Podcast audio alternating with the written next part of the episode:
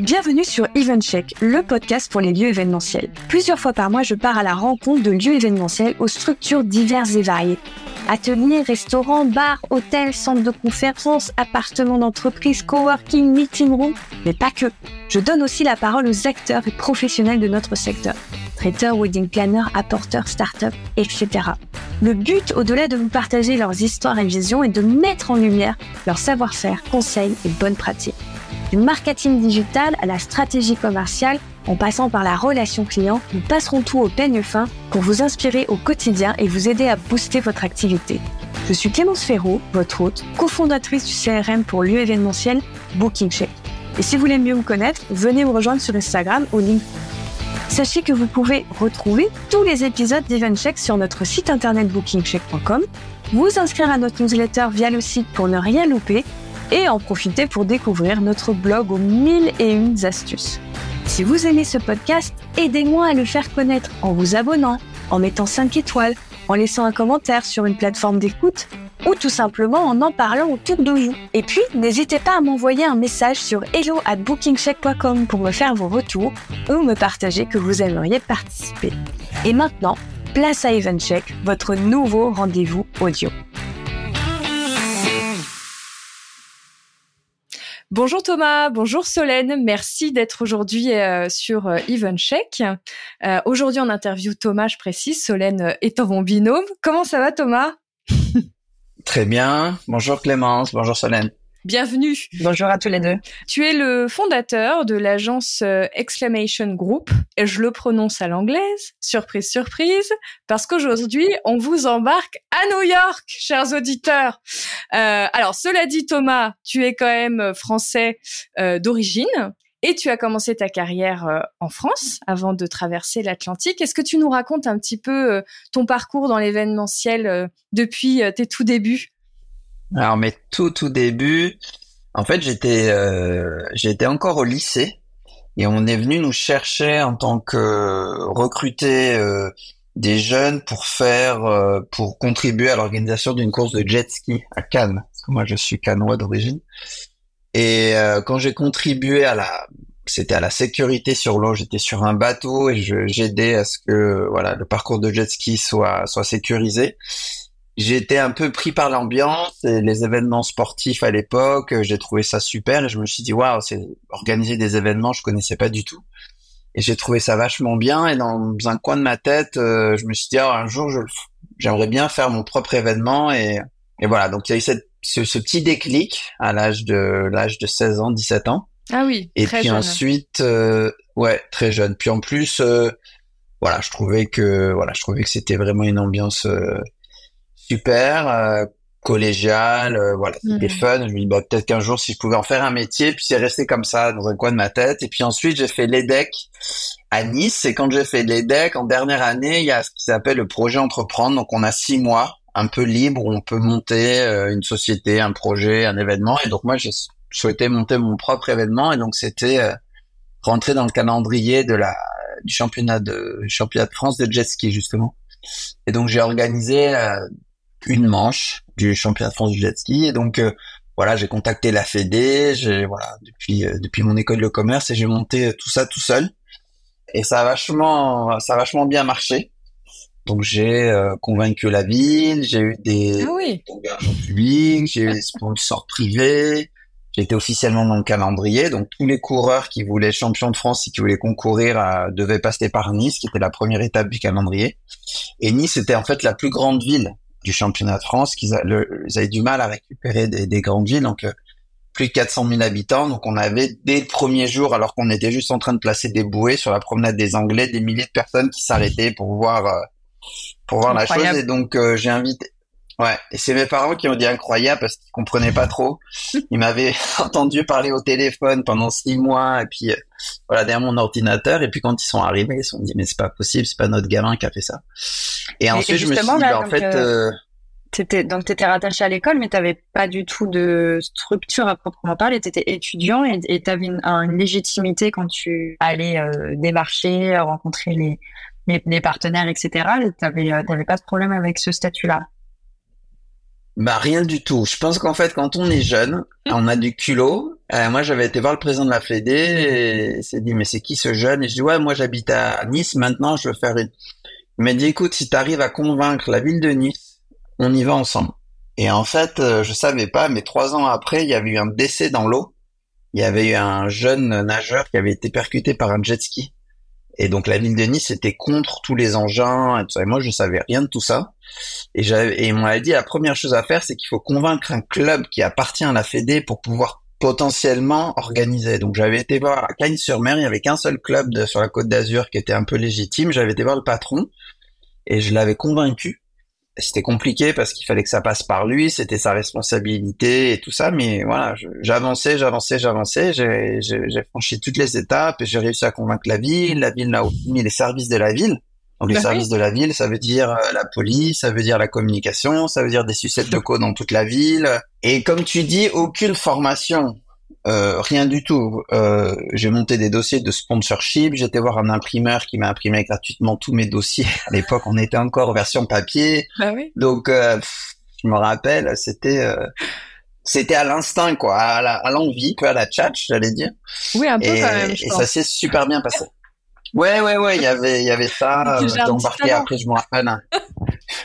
je me rappelle, j'avais embarqué un copain après anciennement du lycée pour venir m'aider.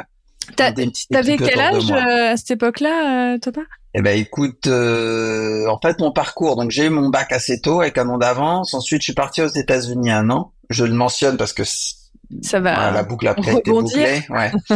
ouais, pour ça, j'avais un niveau d'anglais à peu près correct. Euh, donc, je suis revenu. Ensuite, j'ai fait un BTS d'action commerciale à Cannes, donc entre l'âge de 18 et 20 ans.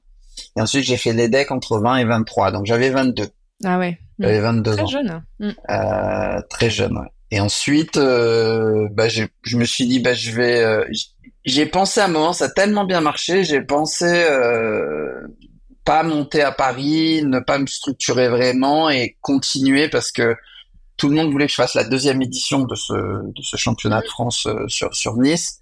À l'époque, il y avait Cap 3000 qui était intéressé pour sponsoriser. Donc Cap 3000, c'est le grand centre commercial qui est à côté de Nice avec Ford, la marque de voiture qui était intéressée aussi. donc euh, j'avais des de l'aéroport pour ceux qui atterrissent à Nice. Ouais, exactement, exactement. on peut situer comme ça. Et donc à l'époque, il y avait des gros sponsors qui m'ont dit mais nous l'année prochaine on te suit, on adore cet événement. Il y a rien sur le plan d'eau à Nice. Si vous réfléchissez bien, il n'y a pas de course vraiment de bateau, de voilier. Il y avait rien, il y avait pas grand chose sur le sur le plan d'eau. C'était un de mes arguments principaux à l'époque.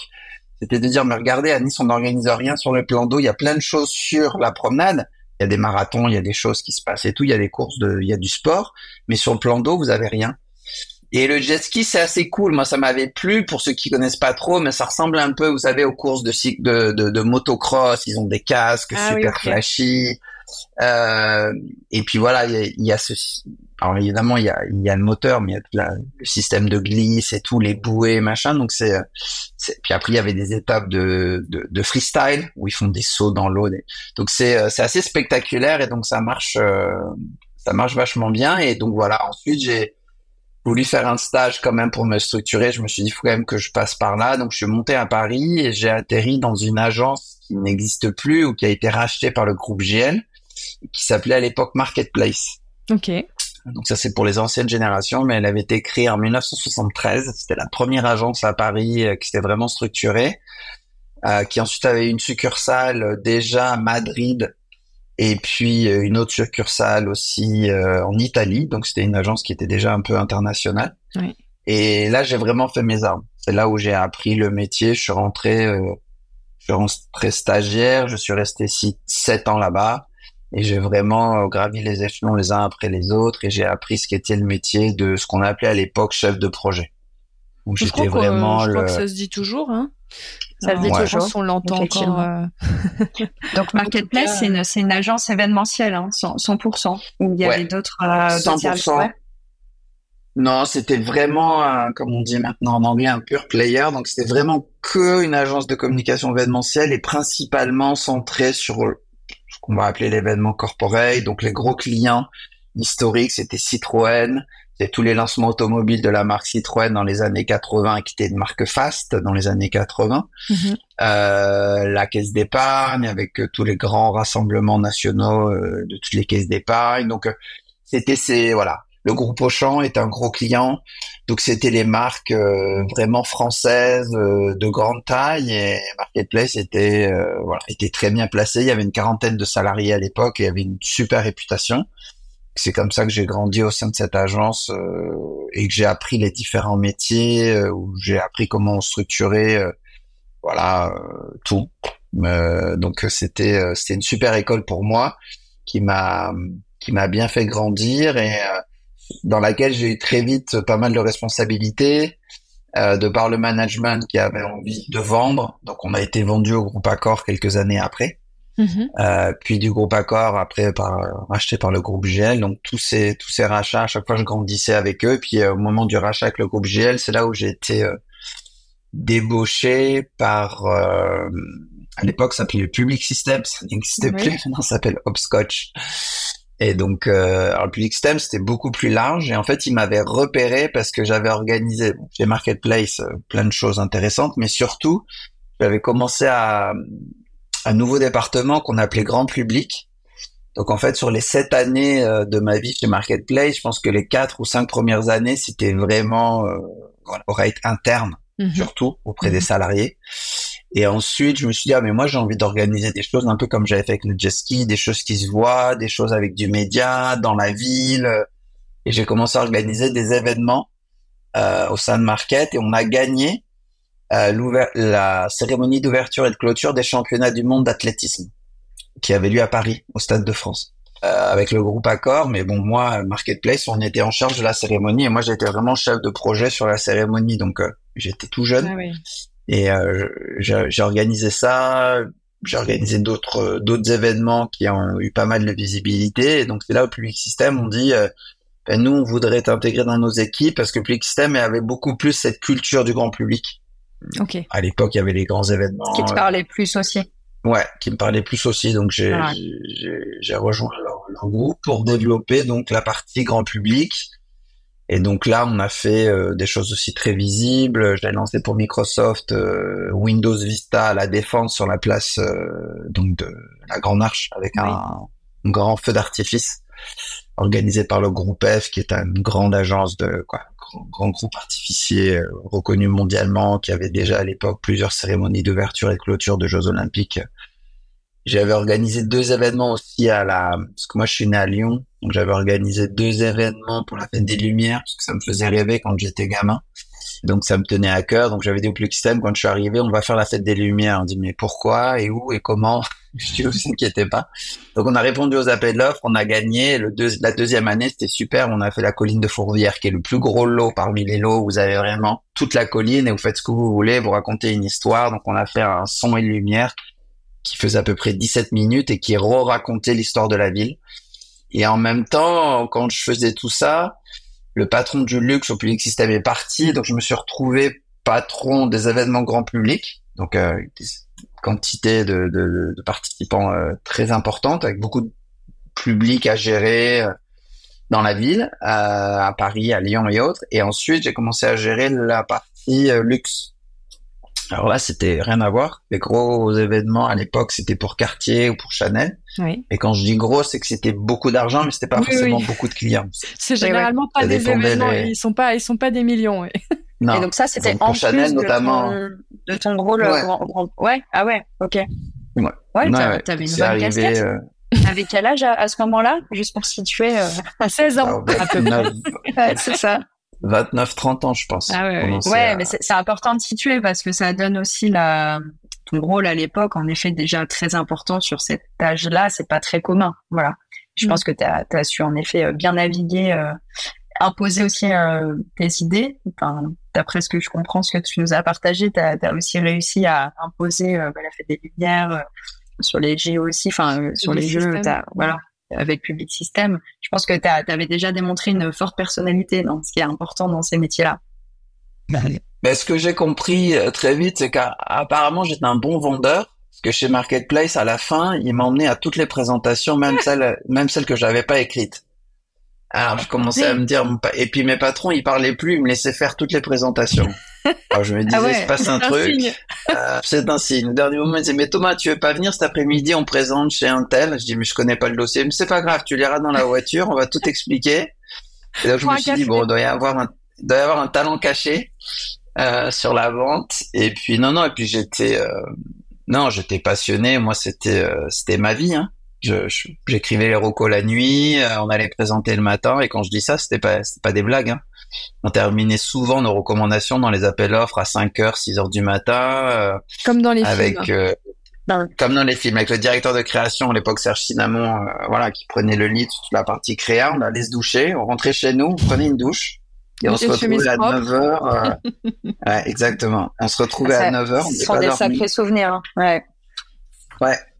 Je me rappelle, euh, avec Serge, on avait gagné un, gros sujet pour euh, Paris 2008. C'est-à-dire Paris qui candidatait pour les Jeux Olympiques et qui devait recevoir le comité olympique à Paris pour la candidature donc de Paris 2008 et être noté sur différents aspects pour les séduire et notamment la visite des futurs sites olympiques. Et mm. donc nous on était on avait gagné je me rappelle à l'époque, j'étais impressionné parce qu'avant nous, c'était Jacques Seguela. Donc j'ai vu Jacques Seguela, moi publicitaire, j'avais lu ses bouquins quand j'étais gamin, je lisais ses trucs et tout, et je vois Jacques Seguela sortir et moi je rentre avec Serge Cinnamon, Et on se disait bon, on n'a pas peur, on est jeune, on avait on avait à peine 30 ans, on dit bon c'est pas grave, on rentre, on gagne et on sort. Et c'est notre leitmotiv, euh, notre blague à nous. Et c'est ce qu'on a fait. On est rentré, on a présenté, on est sorti. Ils nous ont rappelé le lendemain en disant, ah, vous avez, vous avez gagné. C'est comme pour la cérémonie, l'ouverture, euh, cérémonie d'ouverture des, des, des, championnats du monde d'athlétisme. C'était quand même un énorme truc. Hein. Il y a quand même 80 000 personnes dans le stade. Il y a 200 nations représentées. Il y a, c'était live dans le monde entier. Toutes les télés euh, nationales retransmettent la cérémonie. Et pareil, on a présenté un projet, on y a été au culot, euh, voilà, et puis on a, on a, réussi. Donc ouais, ouais, on avait, euh, on avait un peu la baraka, et donc voilà, donc ça nous a, ça nous a suivi. Et après chez chez Fluid System, alors après, ce qui est intéressant aussi, c'est peut-être pour les pour les auditeurs, c'est qu'il y a il y a, il y a un mode de fonctionnement. C'est quand je suis arrivé au Fluid System, j'ai perdu tous mes appels d'offres au début. Ah ok. En fait, euh, il y avait un, et ouais, il y avait un mode de fonctionnement différent, les équipes n'étaient pas les mêmes, peut-être les clients, et donc il fallu se réadapter, retrouver ses marques, retrouver des équipes en créa avec lesquelles ça fonctionne bien, et donc il y a eu ces, je sais pas, six, euh, au moins six à huit mois pour se remettre en scène dans une nouvelle équipe avec une nouvelle dynamique et, euh, et retrouver, euh, voilà, retrouver ses marques, et puis après c'est reparti, mais donc tout ça pour dire que quand on change de job, ça arrive, c'est pas grave c'est normal. Euh, c'est pas parce qu'on a gagné dans une agence. Tu penses qu'il faut du temps euh, à quelqu'un pour euh, se réapproprier euh, l'ADN de son de sa nouvelle marque? C'est ça? Ben, je pense que c'est une combinaison. C'est-à-dire qu'à la fois il y a des talents en interne qu'on n'a pas choisis quand on arrive, et il y a des bons et des moins bons, ou en tout cas des manières de fonctionner qui sont pas les mêmes. Et puis effectivement, l'agence a pas la même réputation, et pas forte sur les mêmes domaines, euh, j'en sais rien, logistique, production, euh, événements internationaux, événements nationaux. Euh, euh, donc oui, oui, il y a toujours un temps d'adaptation et c'est c'est normal. Donc pour les gens qui changeraient d'agence, qui se mettraient à douter parce que en fait c'est qu'il faut il faut il faut voilà il faut que le management donne un peu de temps et ensuite, euh, on est reparti avec de très belles victoires. Public System, j'ai surtout fait beaucoup de, j'ai fait aussi beaucoup d'événements sur les, d'ouverture de, boutiques sur les Champs-Élysées. On avait ouvert notamment la dernière, c'était une très belle boutique, c'était la première boutique Nespresso. Oui, je vois. Qui avait ouvert sur les champs. Je vois bien. en, en 2007. Euh, donc j'avais fait l'ouverture de cette boutique et ensuite en, enchaîné plein d'autres ouvertures de boutiques dans le monde, toujours Nespresso, mais sur le modèle de ce qu'on avait fait euh, à Paris de ce qu'on avait fait à Paris. Euh, et à l'époque aussi, ce qui m'avait un petit peu donné envie, c'est que j'avais fait un très bel événement pour Veuve Clicquot, mais à New York. Hmm. Et euh, je voyageais souvent à New York. Euh, je faisais cet événement pour Veuve Clicquot. Et puis après aussi pour des raisons personnelles, je me suis dit, bon, j'ai envie de changer, je vais pas rester à Paris tout le temps. J'avais fait déjà trois événements au Stade de France. J'avais fait un événement pour le secours populaire qui était génial, qui s'appelait Soleil 2000, euh, qui était en l'an 2000, qui était pour les gamins euh, qui avaient pas de vacances, par faute de moyens de leurs parents. Et en fait, dans le droit français, les vacances pour les enfants sont un droit. Euh, et donc, on avait organisé cette journée un peu exceptionnelle où toutes les années précédentes, ils emmenaient souvent les, enfants par région à la plage pendant une journée pour leur faire visiter la plage. C'était souvent des des enfants de banlieue qui avaient jamais vu la mer. Ça passait au journal. Et en 2000, ouais. Et en 2000, on les a emmenés. Euh, C'était génial. On a emmené plus de 50 000 enfants par groupe de 7. C'est la loi en France. Donc, il y avait 7 gamins, un groupe, un adulte euh, pour gérer ces 7 gamins. Et donc, ils venaient de toute la France, euh, payés par, sponsorisés par Air France, la RATP, TGV, euh, voilà, tout le monde euh, contribuait. C'était vraiment un effort national. Et ensuite, ils arrivaient à Paris, ils avaient tous une activité le matin. Donc, visite de la Tour Eiffel, visite, je sais pas, d'un musée, le Louvre. Et l'après-midi, tout le monde au Stade de France. Et là, il y avait 50 euh, 000 enfants dans le stade et il y, avait tout le monde. Il y avait Chirac, il y avait Jospin, il y avait Zinedine Zidane. Donc euh, il y avait Nagui qui présentait. Ouais. tout le monde s'était mis au service des gamins, donc c'était génial. Ensuite, j'avais fait un événement pour SFR aussi au Stade de France après un match de foot euh, avec Aimé Jacquet comme comme partenaire. Oui. Et voilà. Et ensuite les championnats. Donc après, j'ai fait la grande art, j'ai fait beaucoup d'événements sur les champs l'atelier Renault, euh, l'ouverture de, la boutique Nespresso, euh, j'en ai fait d'autres. Et puis après, je me suis dit, bon, ben, j'ai envie de, j'ai envie de voir ailleurs. Et j'avais gardé en tête que mon expérience aux États-Unis m'avait beaucoup plu et que New York était une ville qui m'attirait. Donc je me suis dit, bon, allez, je vais aller démarcher les agences euh, françaises et voir s'il y a quelqu'un qui a envie de m'embaucher pour, pour aller gérer ou ouvrir une agence, une agence à New York. Et donc là, on est en, on est en 2007. Là, ça a pris un peu de temps. Euh, mais j'ai réussi. Ouais, ça m'a mis, euh, j'ai mis plus de pratiquement un an entre le moment où j'ai dit je vais aller démarcher des gens euh, et puis après récupérer son visa, arriver sur place et tout, c'est voilà, c'est c'est un vrai c'est un vrai sujet donc et donc j'ai ouvert. C'est d'ailleurs relativement court hein, finalement. Tu, toi tu as trouvé le temps long j'imagine, mais quand tu regardes le, le type de recherche, tous les critères euh, que tu avais, la, cible très précise, euh, tu as finalement vite, euh, vite trouvé ton, ton bonheur. Ouais, ouais, ouais, ouais. J'étais motivé. J'étais motivé, je me rappelle, je passais les journées à l'agence à bosser comme un malade et le soir, je rentrais et j'avais un deuxième job qui était de me trouver, de trouver un job à New York. Et donc, c'était des très, très longues journées. Puis à force de taper à des portes, voilà, j'ai trouvé le groupe Avas qui à l'époque n'avait pas d'agence euh, d'événementiel sur les États-Unis et euh, j'ai rencontré le patron monde euh, David Jones qui était à l'époque le patron et qui était un qui est toujours d'ailleurs un garçon très charismatique mais qui a quitté le groupe depuis. Et David il a essayé de comprendre ce que je faisais. Et en fait c'est aussi vous savez il faut toujours un peu de chance donc sur le principe, il voulait me prendre parce qu'il trouvait que c'était une activité intéressante qu'on n'avait pas. Et en plus, en même temps, il avait gagné un énorme budget groupe Jaguar, toute la pub pour le monde. Euh, donc ça, c'était des budgets moi qui correspondaient pas du tout à ce que moi je connaissais parce que moi j'étais dans le métier de l'événementiel, lui il était dans le métier de la pub et lui, moi j'étais dans l'événementiel, on va dire quand même national, un petit peu international, mais lui il était euh, des énormes budgets. Euh, et il me dit oui oui, on a fait un tout petit événement pour Jaguar à Miami la semaine dernière et ça s'est mal passé et le client est, est vraiment mécontent et euh, il est temps qu'on règle ça parce que on va pas perdre toute la pub pour euh, un événement Jaguar qui s'est mal passé. Pour un événement. Et donc il m'a embauché, il m'a dit euh, qu'est-ce que tu veux faire? Je dis bah moi j'aimerais bien monter une agence d'événementiel mais diversifiée dans plusieurs secteurs d'activité comme je le faisais à Paris. Il m'a dit non non avec ton accent français et ton expertise qu'à l'époque on organisait du quartier, du Chanel, ce qui à Paris est pas tout à fait exceptionnel, c'est des marques euh, qu'on côtoie régulièrement dans les agences, alors qu'aux États-Unis ça fait très chic. Et donc il m'a dit non non, euh, tu vas voir euh, Avas c'est un créneau, ça va bien marcher, tu as l'expertise et tout, on part sur ça. Et on est parti là-dessus. Donc je suis arrivé, j'ai ouvert l'agence en avril 2008 et la crise financière est arrivée au mois d'août. Et donc là ça a été c'était catastrophique. C'était euh, juste euh, catastrophique. J'avais 17 prospects, j'en ai perdu 16. Donc il restait Il en restait un, c'était Elisabeth Arden qui fêtait son centième anniversaire en 2009. Ah oui? Et qui m'avait la marque euh, la marque de cosmétiques ouais, et qui m'avait dit ah non non nous on peut pas annuler on fait quand même notre centième anniversaire. Elle est la Nous, on a 100 ans. On a 100 ans quand même. Bah, 100 ans, ça se décale pas. Mais euh, les 16 autres qui avaient tous été intéressés, que j'avais démarché depuis plusieurs mois, euh, m'ont tous fait faux bon. Euh, je me rappelle à l'époque, on travaillait pour un gros événement quartier, un gros événement Aston Martin. Et euh, les deux, au mois de septembre, m'ont appelé en disant on fait moins 50% de chiffre d'affaires depuis que la crise financière s'est déclarée et donc on, on, réduit la voilure et on annule. On gèle, euh, les ouais, on gèle tout.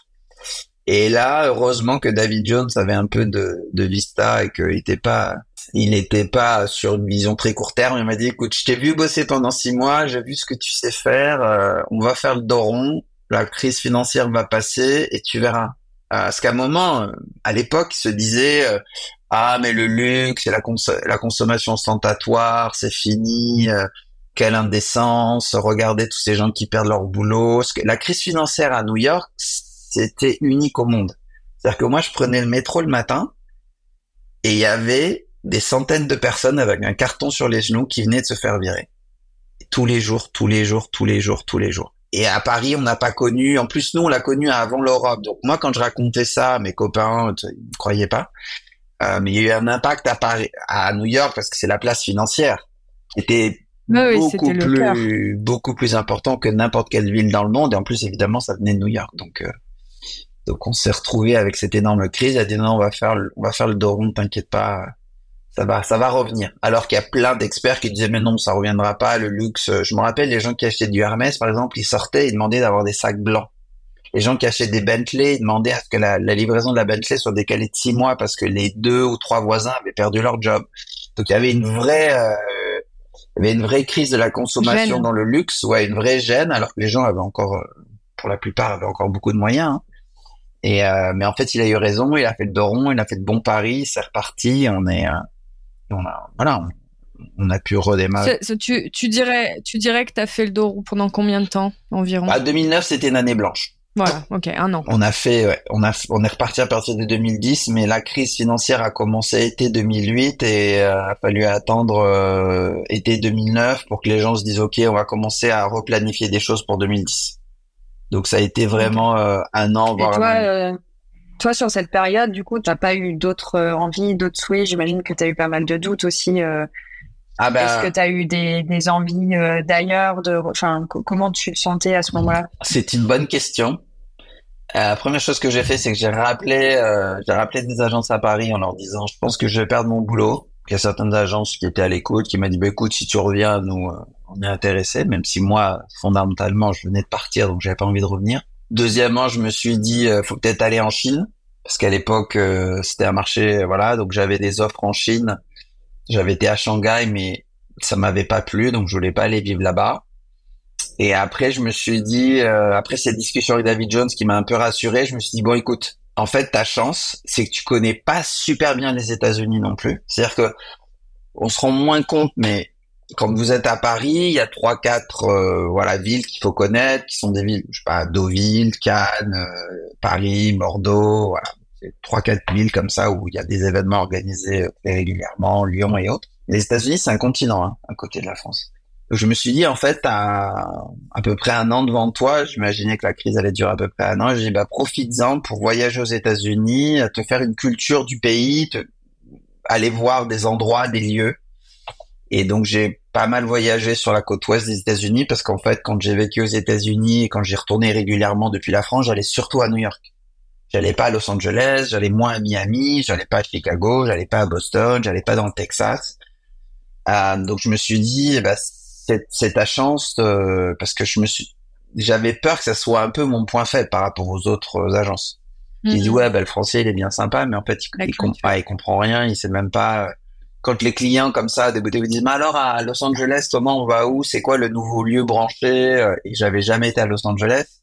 Tout début de de de je me dis c'est pas possible je vais je vais je vais pas réussir. Et donc j'en ai profité euh, pour voyager et voilà trouver euh, des contacts aussi sur place pas uniquement des lieux mais des prestataires des freelances en disant voilà maintenant si on m'interroge sur Los Angeles si on m'interroge sur Miami si on m'interroge sur Chicago je sais à qui m'adresser, je connais les lieux. Donc c'était euh, c'était c'était pas mal en fait, ça m'a permis de me de mettre à. Donc juste pour euh, pour structurer ce que tu dis, euh, je, pense, je pense à ceux qui nous écoutent. quand Thomas nous dit qu'il allait faire un petit tour, il a aussi été boire des cafés et découvrir plein de personnes sur sur place. Tu me confirmes, hein, Thomas, je dis pas de bêtises. Oui, oui parce que euh, ça c'est quelque chose qu'on n'ose pas toujours faire en France encore aujourd'hui euh, quand on n'a pas forcément d'opportunités, on n'ose pas forcément contacter des personnes. C'est une grosse bêtise. Euh, décrochez votre téléphone, envoyez un email. Il y a très peu de personnes qui vont vous dire ah non moi j'ai pas envie de vous rencontrer. A priori, hein, tout le monde a envie de faire du business, donc potentiellement aujourd'hui vous avez rien, mais demain vous aurez quelque chose. et rencontrer les gens parce que vous créez un lien émotionnel. Et donc quand vous commencez à travailler ensemble, c'est franchement plus sympa et, et, ça se fait dans des conditions aussi de confiance.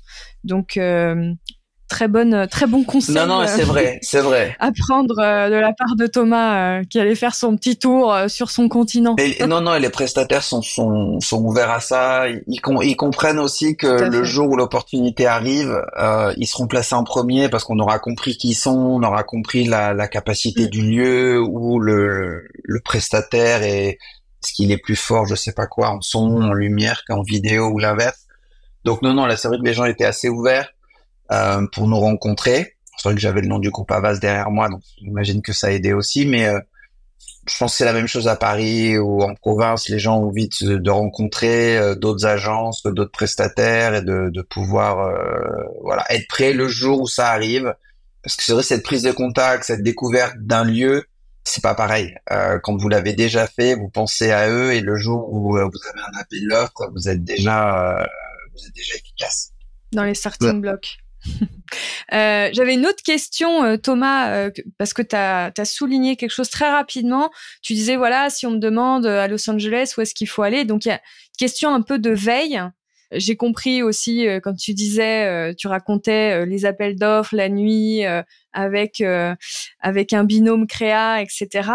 Comment est-ce que toi, au long de ta carrière, tu, tu es resté en veille? De quoi tu t'inspires? C'est quoi un petit peu ta façon de de, toujours être en, action et avoir toujours des, idées de qui, quoi, où. Euh, comment tu fais pour tout ça? Alors, un, c'est sûr que rien ou très peu de choses remplacent forcément l'expérience, mais euh, je pense que plus fort que l'expérience, c'est la, curiosité. Je pense que c'est deux types. Euh, il y a la curiosité structurée, j'appellerais ça, et puis la curiosité spontanée. Donc la curiosité structurée, c'est moi, par exemple, j'étais à Dubaï 2020, post-Covid qui a eu lieu en 2021, l'exposition, euh, l'ancienne exposition universelle, l'exposition internationale. Euh, voilà, par exemple, je vais dans ces grands événements internationaux où il y a, je sais pas combien, 150 pays qui ont chacun dessiné, produit un pavillon pour euh, présenter leur culture. Et ça, ça m'intéresse parce que d'un seul coup, c'est des, c'est des événements euh, et du design, et c'est de l'immersif, et toutes les nouvelles technologies sont utilisées. Et vous voyez les, parce que les Coréens font pas la même chose que les Russes, qui font pas forcément évidemment la même chose que le, pavillon d'Arabie Saoudite, et c'est ça qui est intéressant. Donc la partie un peu structurée comme ça, où il y a des événements que vous mettez.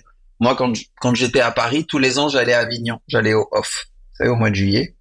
Il y a 1500 spectacles par jour, c'est génial.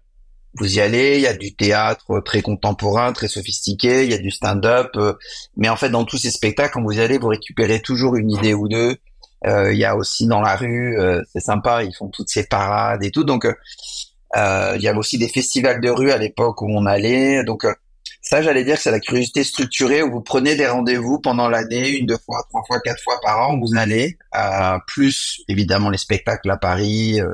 ça, c'est, ça fait partie du, du j'allais dire de mon quotidien, mais du quotidien des gens qui ont envie d'avoir une vraie veille, une vraie veille créative. Après, il y a forcément des choses beaucoup plus structurées. Moi, j'en fais pas beaucoup, mais des conférences événementielles, il y a des, je suis sûr qu'il y a plein de choses qui sont organisées. Oui, les salons, les rencontres, les tables rondes. exactement. Et euh, tout ce monde-là. Mhm. Et après, euh, il y a toutes vos lectures. Donc ça, c'est toujours la partie structurée.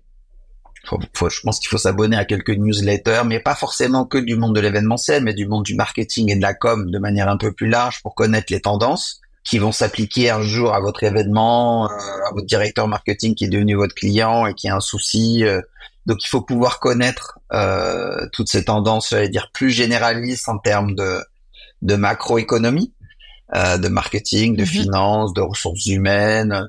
donc ça, c'est vrai qu'une école de commerce, c'est vraiment bien parce que ça vous forme à être un espèce de généraliste. Et après, quand vous avez à discuter avec un directeur des ressources humaines, ou un directeur de la formation ou un directeur du marketing ou des finances, vous comprenez à peu près euh, ce qu'ils font et donc c'est plus facile, vous êtes un meilleur interlocuteur. Et puis après dans la curiosité structurée, moi le deuxième sujet c'est la curiosité spontanée. Donc ça c'est juste d'ouvrir euh, grand ses yeux et de de savoir que tout ce qui va vous passer devant les yeux, un jour ou l'autre, pourrait s'appliquer dans un événement. Donc, euh, quand vous êtes dans un secteur, euh, je sais pas, de boutique, euh, moi, il m'arrive souvent de m'arrêter devant une vitrine et de prendre des photos parce que je trouve que, je sais pas, le design de la boutique, euh, la manière dont ils ont conçu leur décor me fait penser qu'un jour, j'aurais peut-être envie d'utiliser la lumière ou le décor de la même manière. Ou ils ont fait quelque chose de super minimaliste ou de super fun. Donc, je sais que ça s'appliquera différemment à certains de mes, de mes clients. Et aussi les tendances dans la rue quand j'ai vu tous ces vélos arriver, que les gens commençaient euh, en France, à Paris, à Lyon, puis après ici, euh, pareil à New York, ça arrive un peu plus tard. Je me suis dit, bah, je sais pas, tout le monde est à vélo. Je me rappelle à l'époque, il y avait une marque de mode, leur avait proposé de faire le premier défilé à vélo dans les rues de New York sur la 5e avenue. J'avais trouvé ça génial. Mais c'était juste une tendance de rue que j'avais imprimée dans ma tête. Et le jour où ils m'ont mmh. dit, on va faire un défilé, on le fait où? Bah, je m'attendais, on va le faire à ciel ouvert, on va le faire dans la rue. Euh, tout le monde a envie de faire du vélo. En ce moment, c'est sympa. Donc je pense qu'il y a ces tendances euh, comme ça. Hier, par exemple, c'était le cas c'était le, le, le 4 juillet ici, euh, grand spectacle euh, de, de feux d'artifice. Donc j'ai été voir, euh, voilà, classique, il y avait un spectacle de drone qui formait des figures géométriques dans le ciel.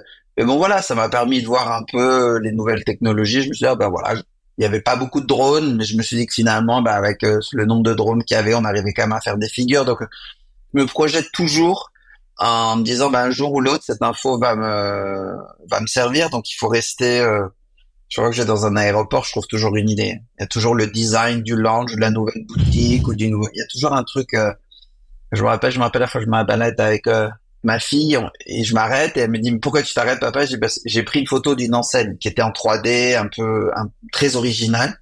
Elle me dit me dit mais allez on c'est pas du travail il faut y aller. Je dis non là je travaille et donc c'est ça, c'est qu'il faut euh, il faut prendre le temps de de, de, de s'imprégner de son environnement et c'est ça que j'adore dans notre métier, c'est que on est à la croisée de tous ces métiers euh, de live, de l'entertainment, de la déco, de l'hospitalité. À chaque fois que je vais dans un restaurant, je regarde le mm. menu, comment il est imprimé, euh, c'est quoi la typo et comment ils ont décidé de l'écrire et et c'est quoi la vaisselle, c'est quoi la lampe et tout ça, c'est et un jour, je, je, récupère ça et je dis au client, bah, écoutez, voilà, on devrait faire comme ça. Et en fait, c'est une conviction profonde, mais en fait, c'est parce que j'ai euh, j'ai vu des centaines de restaurants, j'ai vu des centaines de feux d'artifice, j'ai vu des centaines de boutiques, et tout ça, c'est imprégné. J'ai réussi à me faire une culture, euh, voilà, qui est la mienne. Et après, avec mes convictions, je j'en fais profiter mes clients. Et comme tu débordes du coup euh, d'idées, que tu emmagasines beaucoup de choses, est-ce que justement tu arrives à structurer d'une certaine manière cette curiosité spontanée Est-ce que tu as des outils qui t'aident? Par exemple, tu dis que tu prends beaucoup de photos, etc. Est-ce que est-ce que tu t'organises pour après pouvoir les récupérer ou ça reste vraiment euh, dans ta matière grise euh, et hop, ça ressort assez naturellement euh, quand tu en as besoin? J'ai juste les photos qui sont un petit peu organisées sur lesquelles je peux revenir parce que dans l'iPhone c'est facile. autrement, le reste, honnêtement, c'est vraiment ma matière grise. Quand j'étais jeune, j'avais fait des classeurs que je n'ouvrais jamais ensuite, où j'avais euh, voilà par euh, catégorie et je faisais faire ça à mes équipes. On faisait de la veille et, tous les mois on, on, échangeait et on remplissait ces différentes catégories. Mais depuis que je suis aux États-Unis, je, je, beaucoup moins organisé, ça a été beaucoup plus du spontané avec l'expérience. Il y a juste les photos parce que les photos, le visuel, ça c'est difficile pouvez pas le, à un moment il faut revenir sur cette image là qu'il faut partager avec sa créa ou avec son client pour le montrer à quoi ça ressemble. Mais sur le reste c'est vraiment euh, c'est vraiment du spontané euh, et moi je suis pas l'homme le plus discipliné du monde donc euh, je suis très créatif mais je suis moins organisé. C'est pour ça qu'on est deux à l'agence. C'est pour ça qu'Anastasia a un rôle un rôle primordial. Euh, mais c'est vrai que, ouais, qu'il faut cadrer les choses. Mais donc sur la sur la créativité, les inspirations, c'est pas super organisé, mais en tout cas dans ma tête, j'ai cette mémoire là qui ensuite, euh, juste avec l'intuition, ça revient au bon moment sur le bon euh, sur le bon sujet. C'est hmm. c'est vraiment la curiosité. Si vous êtes passionné et que vous êtes curieux, tout ce que je vous dis, ça va aller d'emblée. C'est pas très compliqué à faire. Après, si le job de l'événementiel, c'est juste un job, vous n'êtes pas passionné, c'est sûr que dans ces cas-là, ça marche pas. Hmm. Et moi, je dis toujours aussi, c'est un muscle.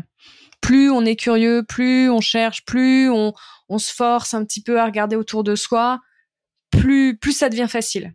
Puis il faut, je, pense qu'il faut. La créativité, je trouve que ça se muscle beaucoup. Ouais, puis il faut quelques victoires pour se dire que ce qu'on a fait, c'est pas voilà. Ah bah ça, un moment la confiance. Ah, un jour, faut raconter à un client un truc avec une conviction qu'on a vu la veille ou l'avant veille et, euh, et d'un seul coup, le client il adore et d'un seul coup vous vous dites ah bah ouais en fait voilà, ça m'a servi, ça marche, ça fonctionne et donc ça vous rassure sur le fait que c'est pas juste du temps euh, mmh. comme ça euh, qui est perdu.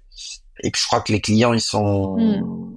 ils sont aussi euh, avides de conseils et en même temps les clients ont leur propre culture. Hein. Ils vont au spectacle, ils vont au resto, ils vont aussi des feux d'artifice, ils voient des boutiques.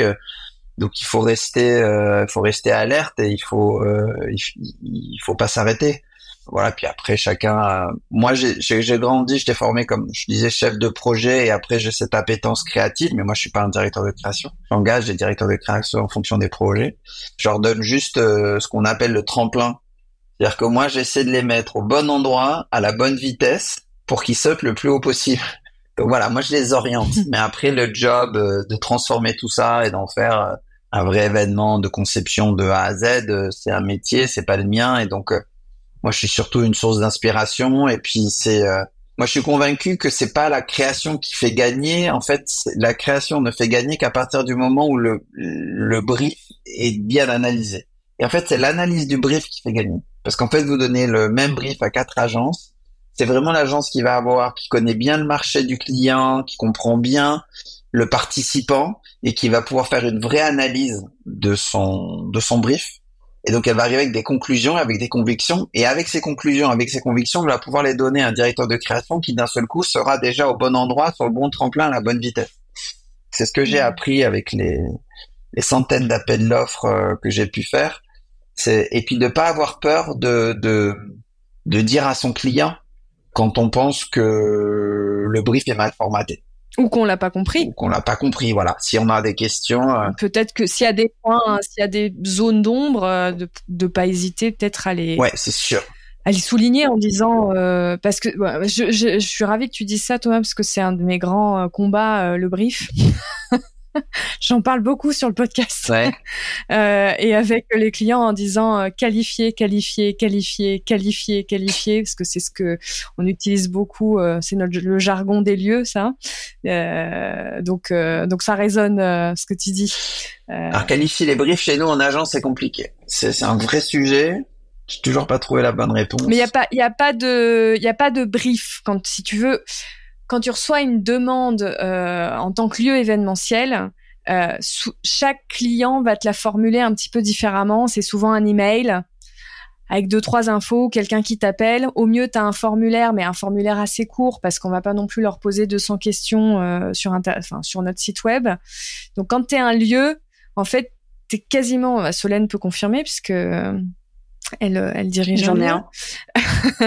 mais tu es obligé de rappeler le client toi d'avoir un brief de ton côté un peu structuré et de remettre un peu les infos dans les bonnes cases, de voir les cases qui sont vides et puis après euh, euh, justement de, de laisser le client s'exprimer et de voir s'il y a des petits trucs en plus euh, que tu n'avais pas que t'avais pas senti dans l'email reçu ou autre. Donc et, et ça on appelle ça qualifier.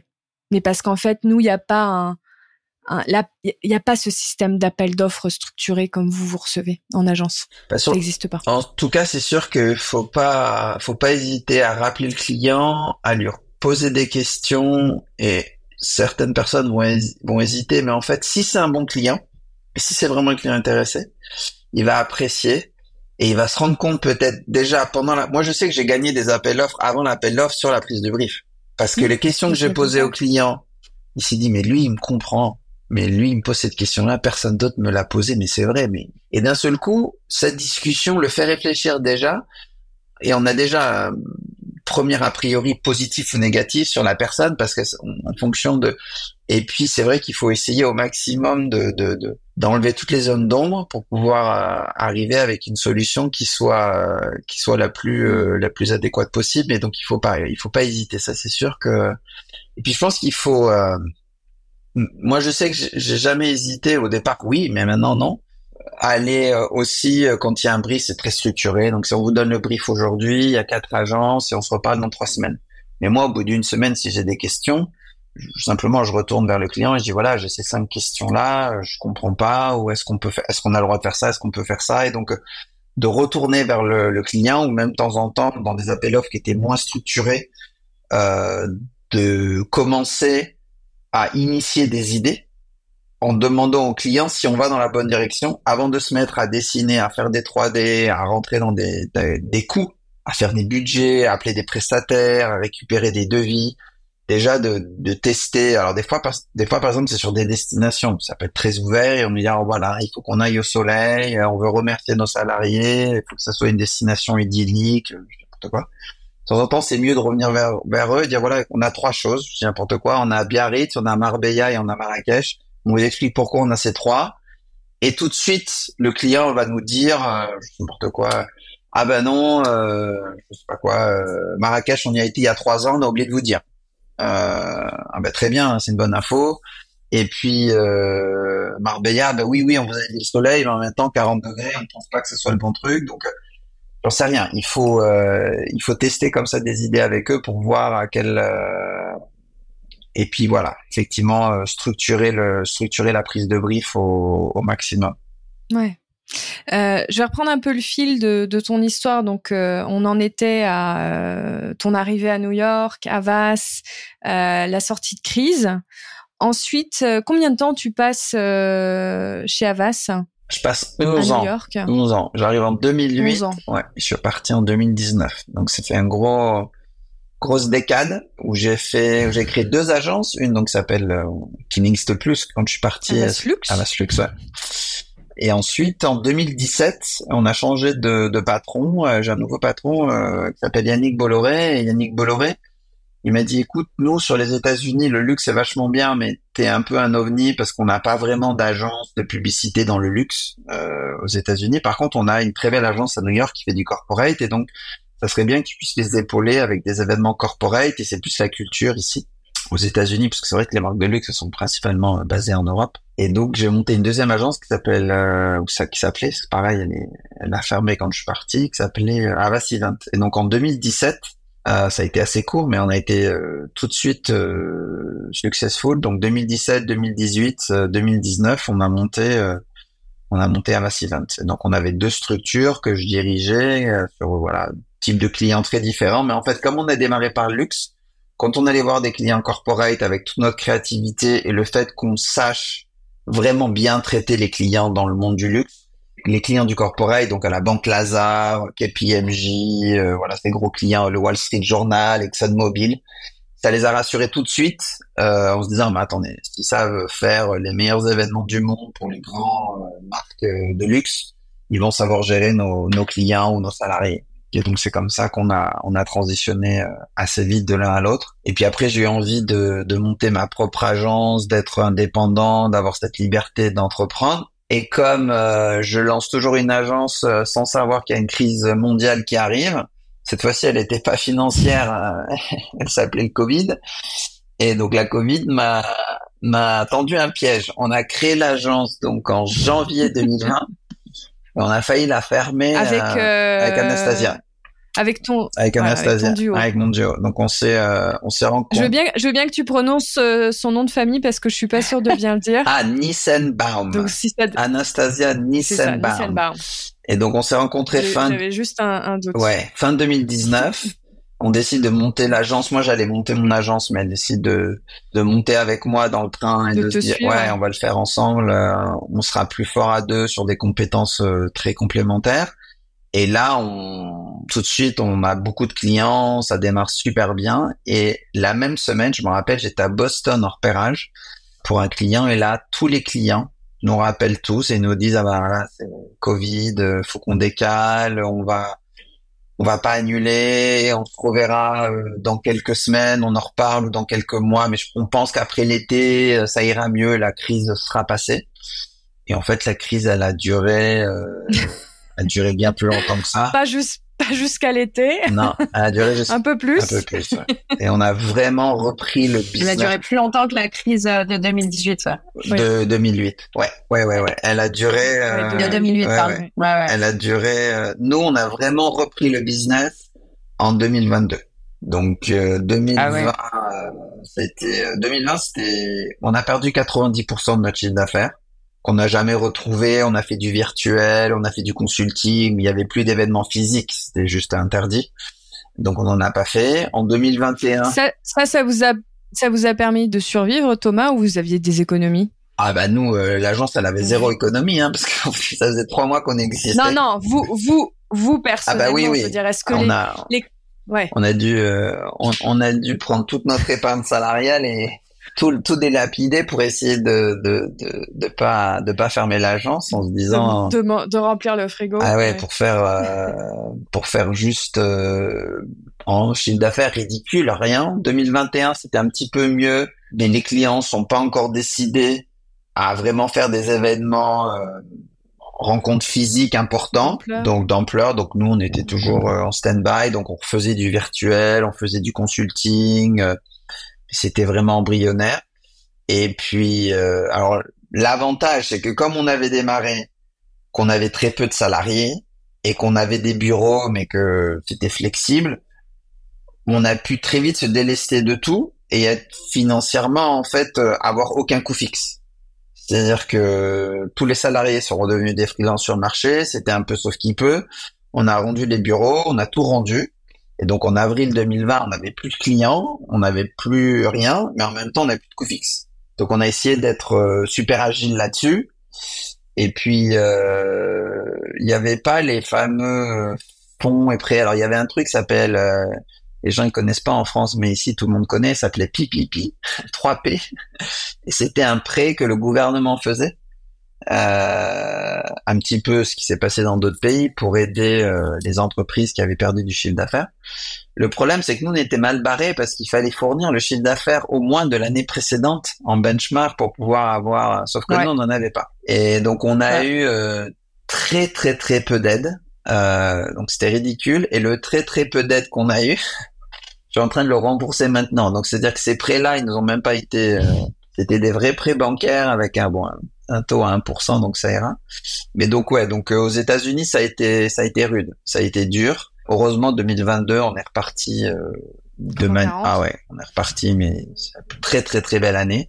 2023, euh, ça continue à progresser, même s'il y a un petit peu moins d'engouement avec un marché qui se qui se tasse un petit peu dans le dans le domaine du luxe ou en tout cas qui ralentit sa croissance, on va dire, c'est le c'est le c'est le mot juste. Alors du coup sur euh, sur cette nouvelle agence, vous avez le même, euh, enfin tu gardes ta spécialisation luxe parce que tu viens de mentionner les clients luxe. C'est quoi vos clients sur Exclamation Group? Bah si les gens vont sur le, le site web, c'est exclamation euh, euh, groupe.com. On a deux catégories, on a luxe et corporate, mais c'est vrai que depuis la reprise, euh, de par peut-être la réputation, euh, la mienne, l'agence, voilà, ici depuis longtemps, c'est vraiment les marques de luxe qui nous ont rappelé en premier, et c'est avec les marques de luxe qu'on a eu voilà, comme ça d'instinct, le plus de connivence et de collaboration les plus rapides.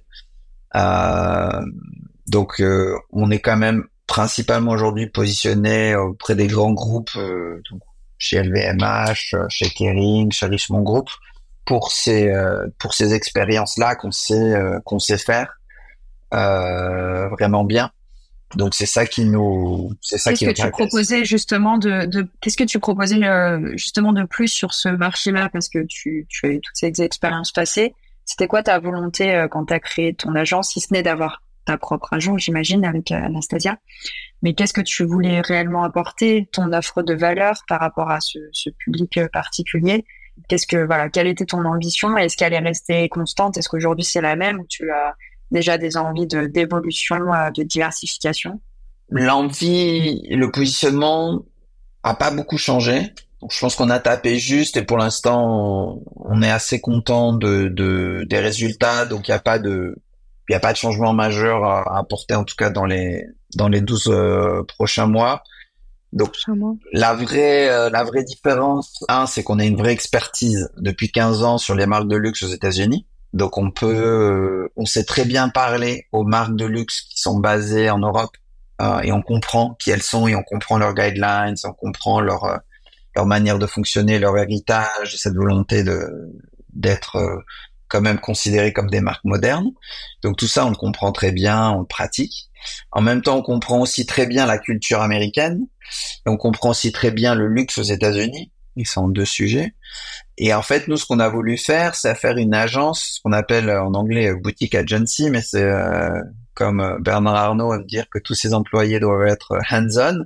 Donc nous, on est vraiment cette petite agence où les managers, les propriétaires de l'agence deviennent vos chefs de projet. Donc en toute humilité, on se met au mmh. service du client, on dédie un temps assez important à chacun de nos clients. Donc c'est pour ça qu'on fait pas euh, des douzaines et des douzaines d'événements par an parce que chaque événement, on le considère euh, vraiment comme, une priorité dans le calendrier. On les séquence dans l'année, donc on choisit. Et ensuite, on devient vraiment, euh, Anastasia et moi, les référents pour notre client, qui est souvent le directeur marketing ou directeur de la communication. Donc ça nous limite un peu parce qu'on peut pas démultiplier. Alors évidemment, on a une équipe avec nous, on a des chefs de projet, on a des directeurs de production, logistique, on a des directeurs techniques, on a des prestataires, donc on peut monter euh, plusieurs événements en même temps. Mais il y a une limite au système et c'est un peu notre honnêteté intellectuelle, c'est de dire à nos clients, écoutez, là, sur celui-là, on pourra pas le faire. Euh, et là, on a déjà dédié euh, deux, trois jours par semaine à tel client et on a encore quelques semaines avant la. Donc, les clients apprécient parce que nos clients, en fait, c'est des gens qui ont de l'expérience. C'est des gens qui ont déjà travaillé avec plein d'agences et le l'expertise dans le luxe et le fait que ça soit vraiment nous euh, aux manettes euh, derrière. ça fait la ça fait la différence. Je travaille dans plein d'agences, des tailles d'agences différentes, mais c'est vrai que les directeurs de la communication euh, ou du marketing ou de temps en temps directement les CEO des boîtes, euh, ils ont envie d'avoir des, des référents comme nous au quotidien sur les calls euh, quand ils ont des vraies questions à poser. Et donc c'est notre hmm. C'est notre force et c'est ce qui fait que les gens euh, continuent à nous à nous appeler. Oui, c'est très intéressant. Ça fait un petit peu, euh, euh ben, à nouveau, quand on reprend les, les codes du luxe, euh, ça fait presque pièce sur mesure euh, quand on commande euh, un bagage chez Louis Vuitton sur mesure. Il y a un artisan qui est dédié à ce bagage et il n'y a pas toute une flopée de stagiaires en apprentissage. ouais, c'est vrai, c'est un peu la même. Et, l'artisan est l'artisan est le fondateur de l'agence. C'est encore, c'est vrai que c'est une, image très forte et symbolique, ouais, de aux clients. Ouais. Et, et, donc je comprends, je comprends que ça parle à ces marques.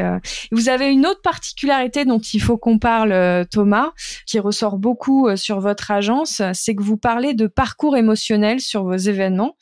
Euh, Est-ce que tu peux nous expliquer ce que c'est qu'un parcours émotionnel pour toi? Ouais, alors à la base, nous on dit deux choses. Je vais utiliser trois mots d'anglais euh, parce que on traduira si non, Y a, pas tout le monde comprendra. Nous on dit que pour qu'un événement soit réussi, il faut qu'il soit meaningful, donc il ait du sens et qu'il soit mhm. euh, mémorable. Meaningful, ça mhm. veut dire quoi? Ça veut dire que il faut qu'il soit unique dans sa conception pour le client. C'est-à-dire que quand le client euh, va inviter les participants et va regarder cet événement, il ne peut être fait que par cette marque-là de par euh, la conception et ce qu'on va y mettre dedans, les ingrédients, le storytelling, la narration. Et donc ça, il, donc faut qu'on apporte du sens. Il faut que ce soit quelque chose qui euh, dans lequel euh, le marketing puisse se reconnaître. Et après, meaningful, ça veut aussi dire est-ce que ça a du sens pour le client, c'est-à-dire pourquoi est-ce que le client devrait participer, pourquoi est-ce qu'il devrait venir, ou pourquoi est-ce que si c'est un événement journaliste, pourquoi les journalistes devraient venir, et pourquoi est-ce qu'ils devraient écrire sur cet événement, ou si c'est des participants qui sont des employés, en quoi cet événement va les aider à devenir de meilleurs employés. Donc ça, c'est la partie vraiment rationnelle. Donc là, on est vraiment sur des faits, et on, travaille vraiment avec des avec euh, des argumentaires. Et puis après, il y a la partie émotionnelle. Donc là, c'est la partie mémorable. C'est-à-dire que je pense qu'il faut faire, en règle générale, dans 80% des boîtes euh, aux États-Unis ou en France, il y a trop d'événements. Ils sont pas assez meaningful et mémorables, et pour se rassurer, on en fait plus. Euh, mais je pense qu'il faut en faire moins, dépenser plus d'argent sur moins d'événements, ça sera la même somme au final, mais qui soit euh, mémorable. Et donc dans le côté mémorable, quand on travaillait là-dessus, c'est un petit peu plus compliqué parce que c'est euh, ce qui n'a jamais été fait, ce que les gens vont vont, vont pouvoir se souvenir, ressentir, ressentir, et donc c'est le côté émotion. Et il y, a, il y a plusieurs années maintenant, je voulais monter en parallèle un projet passion, je voulais monter un show off Broadway et donc j'avais été voir des, pro des producteurs Broadway. Et j'en avais rencontré un, et comme ça, euh, il me dit, oui, mais bon, de toute façon, quand on écrit des scripts, euh, on écrit toujours, euh, au-delà de la narration, on écrit toujours le parcours le parcours émotionnel de nos de nos participants. Et là, je dis, mais c'est quoi ça? Il me dit, bah tu sais, en fait, c'est facile. Quand on écrit scène 1, scène 2, scène 3, acte 1, 2, 3, on a décrit pour chaque moment de la pièce, ou off-Broadway, c'est plus des shows immersifs, de parcours et autres on a écrit euh, quelle est l'émotion qui doit être ressentie. Euh, et comme ça, à la fin, on peut regarder et on regarde le parcours émotionnel. Et là, je me dis, mais c'est génial ce truc. Moi, j'ai jamais pensé. Euh, je fais des événements, je fais toujours des conducteurs techniques avec à la minute de ce qui va se dire, il y aura quoi en son et en lumière et dans l'écran et la vidéo et tout. Et en fait, il faudrait que dans ce conducteur, quelque part, on rajoute une colonne et qu'au fur et à mesure que l'événement se déroule, on puisse euh, vérifier, euh, se concerter, décider quelle est l'émotion qu'on veut générer à tel moment. Et donc on a commencé à peaufiner ça, et donc euh, il y a moins d'émotions, pour être très honnête, que dans un show de Broadway, parce qu'on va très rarement générer de la peur ou générer de la tristesse. C'est pas vraiment les, les, les, les émotions. C'est un concept. C'est concept, voilà. Donc dans l'événementiel. si on génère de la peur euh, sur un événement. Eh, mais dans les shows de Broadway, ils le font. Mais nous, on est, ah bah on est un peu plus, on est un peu plus restreint, mais en même temps, on a développé d'autres choses. Donc, on a développé quelle est l'intensité de l'émotion, parce que de temps en temps, on peut développer de la nostalgie ou développer euh, simplement de la bonne humeur. Mais est-ce que c'est un très dense ou pas dense, donc euh, ce côté intensité. Puis à ce côté, est-ce que c'est une émotion qu'on veut individuelle ou collective? Ça c'est vachement important. Euh, est-ce que c'est une émotion qu'on veut générer de manière passive ou active? Donc voilà, ça c'est un peu nos critères à nous qu'on a qu'on a développé, c'est un peu notre notre euh, recette à nous. Et donc maintenant, à chaque fois qu'on monte un événement, on écrit le parcours émotionnel et donc on se dit bah voilà, on va arriver, euh, les gens vont être reçus, mais il va y avoir de la, il va y avoir de la musique, ça va être de la musique classique, mais qui sera jouée dans un coin, on va rien imposer. Donc les gens sont là, c'est plutôt la plénitude. Ils viennent peut-être de faire 20 euh, minutes de trajet en métro, ils sont venus euh, en voiture de luxe, peu importe ils vont se retrouver, on leur donne le moment de se retrouver. Puis après, on les invite à ouvrir un rideau et là, on arrive dans un parcours euh, d'une exposition. Donc là, on est dans l'individuel où chacun va regarder euh, des photos, des vidéos et là, on se dit, OK, c'est une sublime marque de joaillerie. Et là, on est sur des pièces euh, antiques. et là, on va jouer la nostalgie, par exemple. puis ensuite, ils vont arriver, et puis ils vont sortir de là, et puis il y a une n'importe quoi, une immense projection euh, là, ça sera plutôt quelque chose de collectif puisque là, les gens vont se rassembler dans cette euh, dans cette euh, dans cette pièce là. on va rajouter du gustatif puisqu'on va leur servir un on va leur servir un cocktail et puis là, on va être peut-être dans le registre de la surprise. donc voilà. Donc en fait c'est ça l'idée. L'idée c'est cet exercice de style. Au fur et à mesure que vous faites le parcours, puis après vous dites bah attendez les gens vont se poser un peu. C'est un événement de networking, donc on va leur donner un moment à table où il se passe pas grand chose, mais c'est c'est fait pour. Euh, il faut pas des émotions tout le temps partout. On n'est pas une machine à émotions. Euh, et puis après, à la fin du mmh. à la fin du dîner, vous dites ah bah là il y a le chef qui vient parler, ou il y a quelqu'un sur scène qui va jouer de la guitare, n'importe quoi. Et donc là, on va générer une autre émotion qui sera collective puisque tout le monde va écouter la même chose en même temps. Et puis peut-être qu'il y a une dernière émotion en sortant. Est-ce qu'il y a quand même des recettes euh, un, peu magiques, type alors je sais que vous travaillez du coup à chaque fois sur du sur-mesure, euh, sur d'événements uniques euh, pour vos clients, mais est-ce que depuis tu as mis en place vraiment ce, cette notion-là de, de, parcours dans ta manière d'appréhender, traiter les événements, est-ce que tu ressens que quand même il y a des mécaniques qui sont il y a récurrente, il y a des enchaînements euh, de tête type d'émotions qui fonctionnent et d'autres qui fonctionnent pas vraiment. Par exemple, si des grosses bêtises, enchaîner euh, la plénitude et la surprise, peut-être que ça fonctionne pas vraiment. Est-ce qu'il y a des codes un peu maintenant qui t'apparaissent? Et du coup, est-ce que tu as un, format quand même? Alors, je dirais pas type parce que tu, tu me diras que non, mais euh, quand même un socle que tu peux réadapter, réajuster en fonction de l'événement ou à chaque fois tu pars d'une feuille blanche? Non, il y a des grandes, il y a des grandes lignes conductrices euh, qui sont à peu près les mêmes. Euh, la première, euh, c'est qu'il faut bien savoir qu'on n'a aucune certitude. Je vous donne par exemple un exemple. J'ai fait pour L'Oréal un sublime spectacle, élément de surprise, c'était Aretha Franklin, Queen of Soul, qui venait chanter euh, devant 900 personnes. Pour moi, c'est le summum, vous les voulez dans les grandes lignes, c'est toujours, vous savez, le fameux crescendo. Donc à la fin, il y a le summum, il y a le Là, c'était Aretha Franklin. Bon. Aretha Franklin, quand elle est arrivée sur scène, on l'a fait arriver par la salle, donc elle marchait entre les tables. Il y a des dames qui devaient avoir 60, 60 ans, 70 ans, qui pleuraient. Elles ont vu Aretha Franklin, elle pleurait. L'émotion, c'était, euh, je sais pas, elles se retrouvaient peut-être il y a 40 ans dans leur chambre quand elles écoutaient Aretha Franklin. Euh, et il y avait d'autres personnes qui me regardaient, euh, ça n'avait pas l'impression de leur faire grand-chose. Donc, ce que je veux dire par là, c'est que nous, on se dit qu'on va générer un certain type d'émotions par rapport à ce qu'on sait, euh, mais chacun a sa propre, euh, son propre parcours, son propre registre émotionnel et ne va pas réagir de la même manière. Après les grandes lignes, à cette fameuse ligne du crescendo, effectivement, il y a certaines choses où quand on sort d'un événement de plénitude où on a essayé de faire quelque chose de je sais pas quoi de très zen ou de très calme euh, dans un contexte euh, je sais pas de pénombre ou de jeu de lumière c'est vrai que derrière on sait qu'on va pas enchaîner euh, direct avec euh, de la musique à fond et un show lumière. Mais tout ça j'allais dire que c'est plutôt du c'est plutôt du bon sens. Et après euh, ce qu'on veut faire surtout je pense c'est que ce qui est important, je pense, c'est qu'à la fin, quand vous regardez, euh, est-ce que est-ce que ça vous paraît assez juste par rapport aux, objectifs qui vous ont été donnés? Et je pense qu'un des critères importants, c'est d'être sûr que vous avez assez de variété. C'est-à-dire que forcément, nous, on fait un parcours émotionnel parce qu'on veut pas tomber dans la monotonie. Mais quand j'ai la variété, c'est pas uniquement des émotions, c'est aussi comment vous les avez générées. Est-ce que vous les avez générées par de la vidéo, par du son, par de la gourmandise? Est-ce qu'elles sont toutes individuelles ou elles sont toutes collectives? Donc d'un seul coup, si vous voyez qu'elles sont vraiment toutes collectives et qu'elles passent tous pratiquement par le gustatif, c'est pas bon. Sauf si vous avez dit que vous voulu faire un événement gastronomique et c'est tout. Mais donc. Sauf si c'est des, c'est que des chefs. Voilà, c'est que des chefs et qui ont envie de.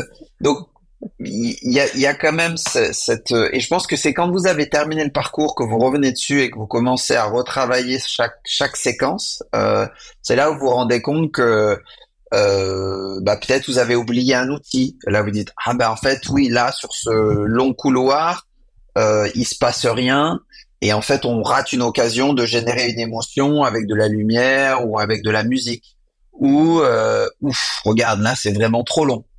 Euh, donc ça permet je pense de pouvoir euh, revisiter tout ça et puis euh, et puis après honnêtement c'est c'est comme la création c'est-à-dire que il n'y a pas de, il y a pas de recette magique et il n'y a pas de, de certitude. Euh, mais au moins, hmm. ça rassure un client quelque part parce qu'il se dit, euh, parce qu'en fait nous, une méthode. Ouais, une méthode et puis nous on le, on partage et ensuite le client peut nous dire, ah bah, attendez nous. Euh, la nostalgie là c'est bien trop long parce que nous 20 euh, minutes dans l'expo sur euh, on s'était pas rendu compte mais finalement on voudrait euh, que ça aille beaucoup plus vite et on voudrait tout de suite passer sur la nouvelle collection euh, et d'un seul coup, on peut renverser les choses, on peut renverser le parcours, on peut le faire beaucoup plus court, on peut insister plus sur des, des aspects euh, produits nouveautés, des variables. Euh, donc c'est ça qui nous, c'est ça qui nous plaît, c'est de pouvoir euh, échanger avec le client. Ça crée aussi, euh, ouais, ça crée une base commune avec le client qui vous permet de de vous comprendre sur là où vous allez ensemble. Mm. Ouais, et puis de temps en temps de dire au client, bah regardez là par exemple la fin d'une année se passe pas grand chose en fait. Et nous, comme on aime bien toujours terminer sur une note euh, plutôt collective dans ces cas-là et très euh, positive, euh, on va susciter au client un dernier un dernier acte, quel qu'il soit. Peut-être que lui, à la base, il n'y avait pas pensé. Il avait dit, oh, bon, il y aura un DJ, tout le monde, tout le monde ira danser, ça se passera bien. donc ça permet aussi de temps en temps de challenger. Et puis après, pour répondre à ta question, Solène, c'est qu'aussi, nous, dans les formats d'événements, on prend les formats vraiment très, très classiques, quoi, de l'arrivée du cocktail, et puis après de l'expo, puis du dîner, des choses comme ça, il y a toujours des moments à respecter où on se dit justement au départ, faut laisser, laisser les gens arriver, découvrir le lieu, ils ont le temps de faire un petit peu de networking, donc on leur impose rien. Après, on peut commencer à leur imposer des choses en plus participatif. Puis voilà, puis un crescendo jusqu'à arriver à à ce moment euh, voilà de surprise, de reveal du produit. Souvent, c'est là qu'on révèle la nouvelle montre, la nouvelle voiture, le nouveau le nouveau collier, voilà. Donc il y a voilà, il y a des grandes règles comme ça qu'on essaye de qu'on essaye de suivre, mais nous aussi le fait de les poser sur le papier, c'est c'est pas pareil que se dire ah oui, nous on est professionnels de l'événement, on sait, donc on le fait naturellement, mais on le fait pas partager avec le client et le client se rend pas compte de ce qu'on a mis en place, alors que là on leur écrit la recette, on leur raconte et ils sont euh, vraiment euh, acteurs avec nous sur le déroulé, la narration et donc le parcours émotionnel. Hmm pour clôturer euh, ce bel échange, Thomas, comment est-ce qu'on fait si on veut te contacter, te suivre, suivre l'actualité de l'agence On sait quoi les meilleurs canaux, médias Alors on n'est pas on n'est pas super fort en communication. On reste pas encore. Non, mais c'est un c'est un choix c'est un choix. donc en fait le plus simple c'est évidemment sur le site, euh, donc euh, mhm. exclamation-groupe.com. Donc là, on est euh, là, vous pouvez nous contacter sur le sur le site, c'est le plus c'est le plus facile. Et après là où on communique un petit peu sagement, c'est sur mon, mon propre LinkedIn, donc mon Thomas Serrano S E 2 R A N O, donc exclamation groupe. Donc c'est là où on publie un petit peu les voilà les podcasts, les articles récemment publiés, mais rien de rien d'outrancier. De toute façon, euh, beaucoup d'événements euh, qu'on fait euh, se voient nulle part, donc on n'a pas le droit de communiquer. les grands groupes nous demandent d'être très très discrets sur ce qu'on fait, notamment sur les événements clients. Donc malheureusement, c'est des contraintes fortes de notre de notre métier, puis de par notre personnalité, on est plutôt des on est plutôt des travailleurs et on est moins des communicants, mais c'est normal. Nous, on est on est là pour faire briller nos clients et on est là un peu derrière euh, derrière le rideau. Donc on a gardé euh, en coulisses. ouais, on a gardé un peu cette euh, voilà cette culture de la de la coulisse plus que de la lumière. Mais si quelqu'un, euh, suite à l'écoute du podcast, a envie de t'envoyer un petit mot sur LinkedIn, c'est bien. Bien sûr. Ouais, ouais, sur LinkedIn ou sur notre site web, il n'y a pas de, il y a pas de souci. On, on, on, sera content de, de connecter de, et de répondre. Top. Merci beaucoup euh, Thomas d'être venu aujourd'hui euh, sur Evencheck. On vous souhaite euh, encore plein plein de succès pour cette agence qui ne fait que démarrer donc. Ben oui, ben oui, merci à vous. Et au plaisir de suivre vos aventures même discrètes. Ça marche. merci à toutes les deux. Merci Thomas. Merci beaucoup. Merci.